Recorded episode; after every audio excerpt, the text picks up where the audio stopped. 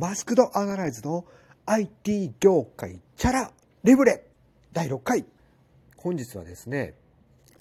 今回はですねえ皆さん書店で見たことあるんじゃないでしょうか。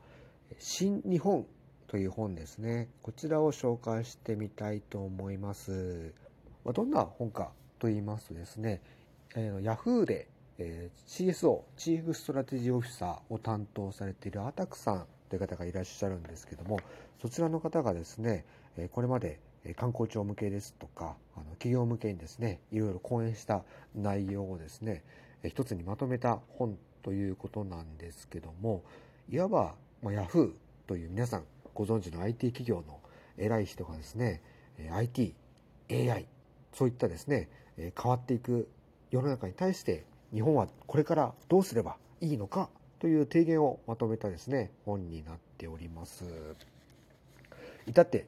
真面目な本なんですけどもこの間買ってきましてですねやっと読み終わったんですけどめちゃくちゃ分厚かったですね。内容が詰まっているのでですね大まかな内容を紹介しながら皆さんにもぜひ興味を持っていただければと思います、まあ、どんな本かというところなんですけどもあの小構成で分かれてまして第1章がですね、まあ、データ AI が人類を再び解き放つということでこれから AI とか ID が普及していくとどうなるのか社会にどれぐらいの影響を与えるのかという内容をですねまず出しているんですけども、まあ、いわばですね、まあ、IT 技術の進化なかなか意識する機会がないと思うんですけども、まあ、AI とかあのデータサイエンスとかそういったものが日々進化していてですね、まあ、IT の影響力っていうのは本当に社会に対して大きくなってるんだぞということがですねよくわかるわけです。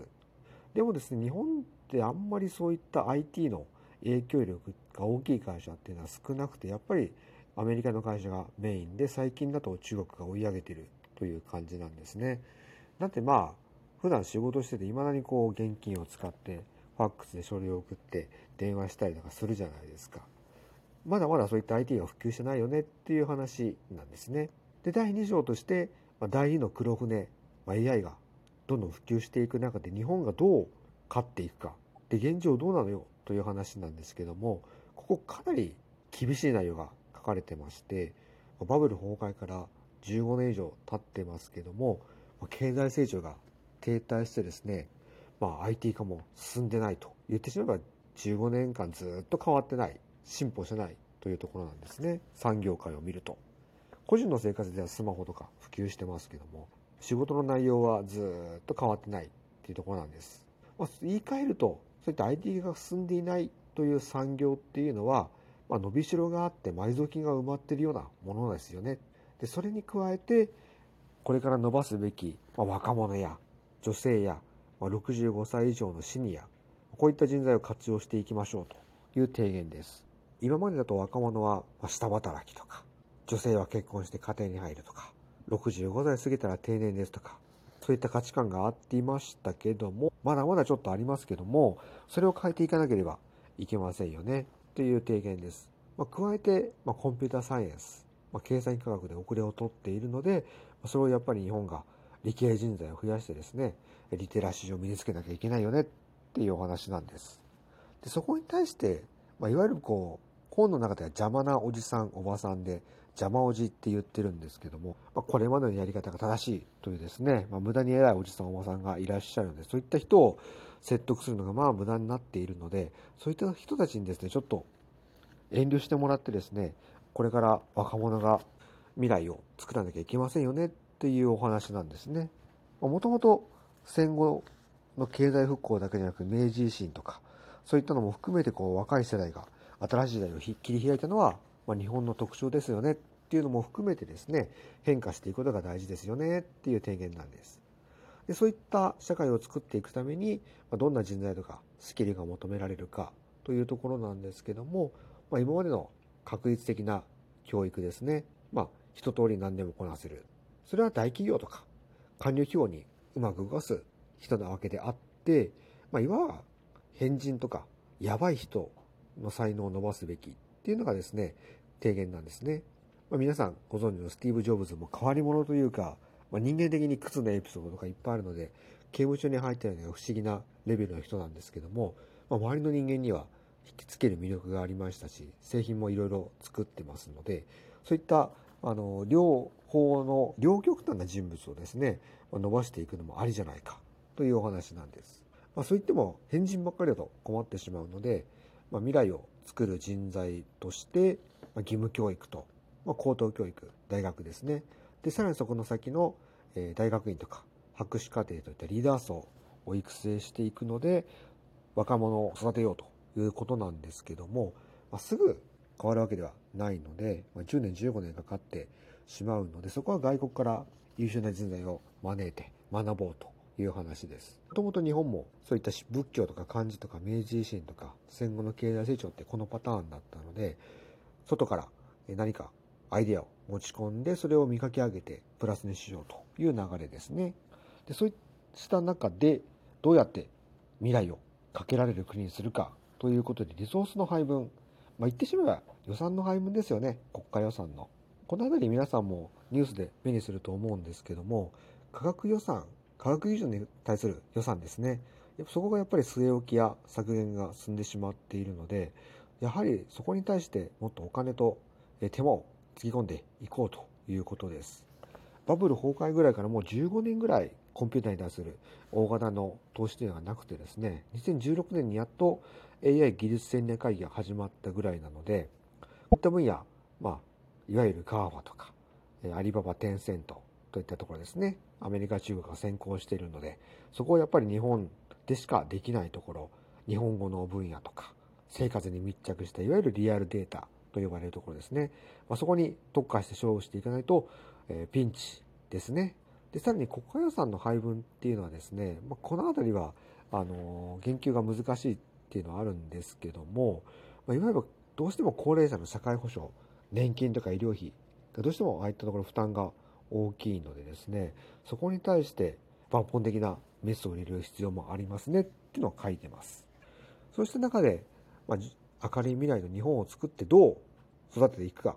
というところなんですけども、ここでですね、あの、風の谷という構想を打ち出しているわけですね。風の谷といえば、風の谷のナウシカなんですけども、まさに、えその作品通りでですね、まあ、自然と共生しつつ、まあ、技術とか経済もうまく発展させようっていう内容ですね。